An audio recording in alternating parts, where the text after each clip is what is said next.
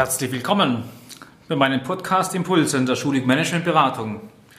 Ich bin Stefan Schulig, Führungsexperte und Trainer für Führungskräfte.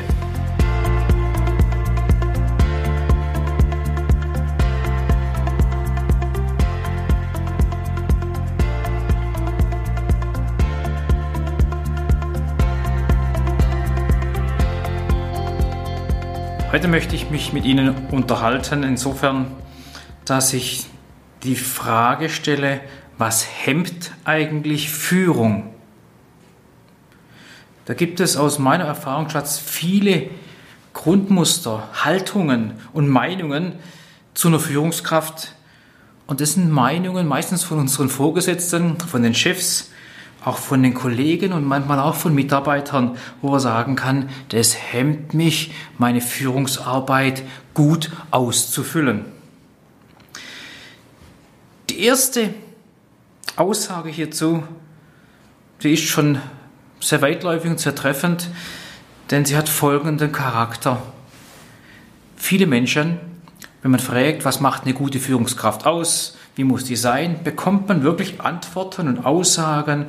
Ja, mein Chef, mein Vorgesetzter muss fair sein, freundlich sein, nett sein, zuvorkommend. Er muss zuhören können. Er muss dieses und jenes. Da kommen viele, viele Faktoren dazu. Wenn man das alles mal zusammenfassen würde, sei es, ich frage mal auch meine Studenten in verschiedenen Studiengängen an der Hochschule, und da kommt es schon her. Das ist irgendwie uns mit auf den Weg gegeben, in die Erziehung mit reingepackt. Die Aussage nämlich, es gibt die ideale Führungskraft. Und da fängt aus meiner Sicht das Problem schon an. Sie gibt es nicht, die ideale Führungskraft. Und je mehr wir uns an den Idealen einer Führungskraft orientieren, fair, offen, äh, direkt, kommunikativ, freundlich, konsequent, entscheidungsfreudig, all diese Prädikate, die ja ohne Frage wichtig sind, um eine Führungskraft zu sein. Fängt aber das Problem dort an, dass wir meinen, solche Menschen sollte es geben. Und sie gibt es eher selten. Und wir, ich, gehöre in der Regel nicht zu diesem Idealbild meiner Umgebung, dass ich eine tolle Führungskraft bin. Ich bin keine ideale Führungskraft. Also der Wunsch an alle Zuhörer hier, der Wunsch insbesondere auch an das Umfeld direkt, specken wir doch bitte mal ab. Es gibt sie nicht, die ideale Führungskraft. Wir sehen bloß die Latte ganz oben stehend oder liegend und wir schaffen es nicht drüber zu springen, weil die Ideale viel zu hoch gesetzt sind. Es gibt sie nicht und das hemmt mich in meiner Führungsarbeit, denn ich bin, bin weder perfekt noch die ideale Führungskraft. Also gehen wir her und specken mal unser Ideal ab, damit wir in Ansätzen in die richtige Richtung unterwegs sind. Was auch die Führung hemmt, ist die Tatsache, dass viele Menschen, insbesondere die Mitarbeiter, meinen, Führung ist angeboren. Man kann es oder man kann es nicht. Man hat das Talent oder man hat es nicht. Zugegeben, wer Talent hat, hat es leichter. Aber viele Sachen im Rahmen von der Führungsarbeit sind harte Arbeit und sind erlernbar. Führen ist erlernbar. Also heißt er umgekehrt, Führung ist nicht nur angeboren. Es gibt nur wenige, denen das mitgegeben wurde, die das mit der Muttermilch aufgesaugt haben. Führen ist angeboren, ist ein Hemmnis für Führungsarbeit. Die nächste Aussage hemmt auch unsere Führungsarbeit. Eine Führungskraft hat nur positive Eigenschaften. Wir erwarten von unseren Vorgesetzten, dass die immer irgendwie äh, das Richtige zum richtigen Zeitpunkt sagen, tun und am besten auch schon denken. Führungskräfte haben aber nicht nur positive Eigenschaften, sondern haben auch andere, haben auch ihre Tagesform, haben auch ihre Launen und Umständen. Je nach Typ tragen sie sie auf der Zunge oder tragen sie es im Herzen. Es hemmt Führung, wenn wir sagen, hm, die Führungskraft darf nur die positiven auch zeigen und die anderen muss, müssen sie voll und ganz im Griff haben. Dazu sind Führungskräfte eben nicht in der Lage. Sie sind auch nicht perfekt. Gott sei Dank sind sie nicht perfekt. Denn wer wollte denn schon einen perfekten Vorgesetzten haben? Ich ganz bestimmt nicht. Und Sie wahrscheinlich auch nicht. Nächstes Mythos oder was Führung aus meiner Sicht hemmt, ist die Tatsache, dass Führungskräfte Menschen glücklich machen müssen. Blödsinn. Wir müssen nicht die anderen glücklich machen. Ich sage das ganz provokativ, wissend, dass wir Menschen um uns herum haben möchten, ihnen auch die Chance geben, dass sie auch ihre Arbeit gerne tun und damit aufgehen und darin aufgehen und dann glücklich sind, aber wir müssen sie nicht machen, glücklich machen. Das ist ähnlich wie diese Aussage, wie wir müssen unsere Mitarbeiter motivieren. Es geht in die gleiche Richtung. Wir müssen keine Mitarbeiter motivieren.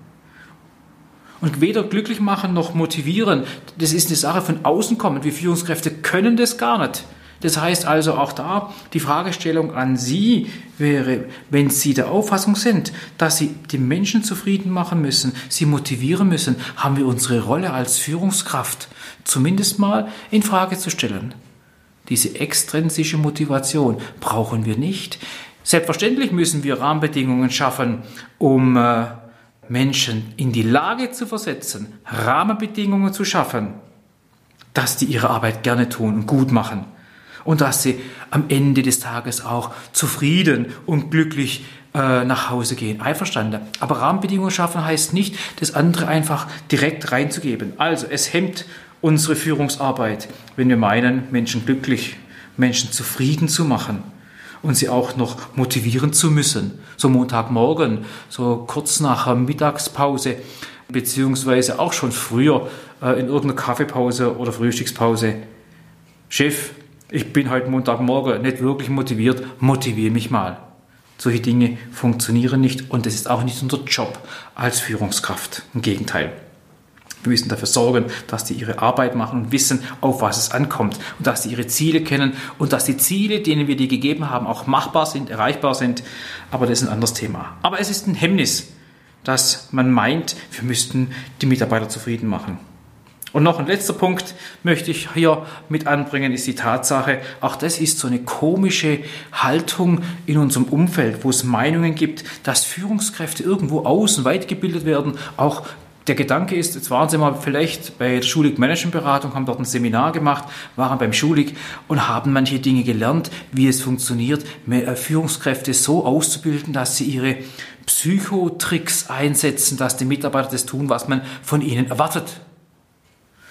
Es gibt nichts, was man Mitarbeiter nicht sagen könnte im Rahmen der Führungsarbeit. So ist zumindest meine Auffassung, sind meine Werte. Aber es ist ein Hemmnis, dass man meint, ah, jetzt war er wieder auf Schulung, jetzt wendet er irgendwelche Psychotricks an. Blödsinn. Wir wenden Methoden und Hilfsmittel und Werkzeuge an, die wir auch in den Seminaren aufzeigen und teilweise hier auch im Podcast euch mit auf den Weg geben kann, wo ich sagen kann, nein.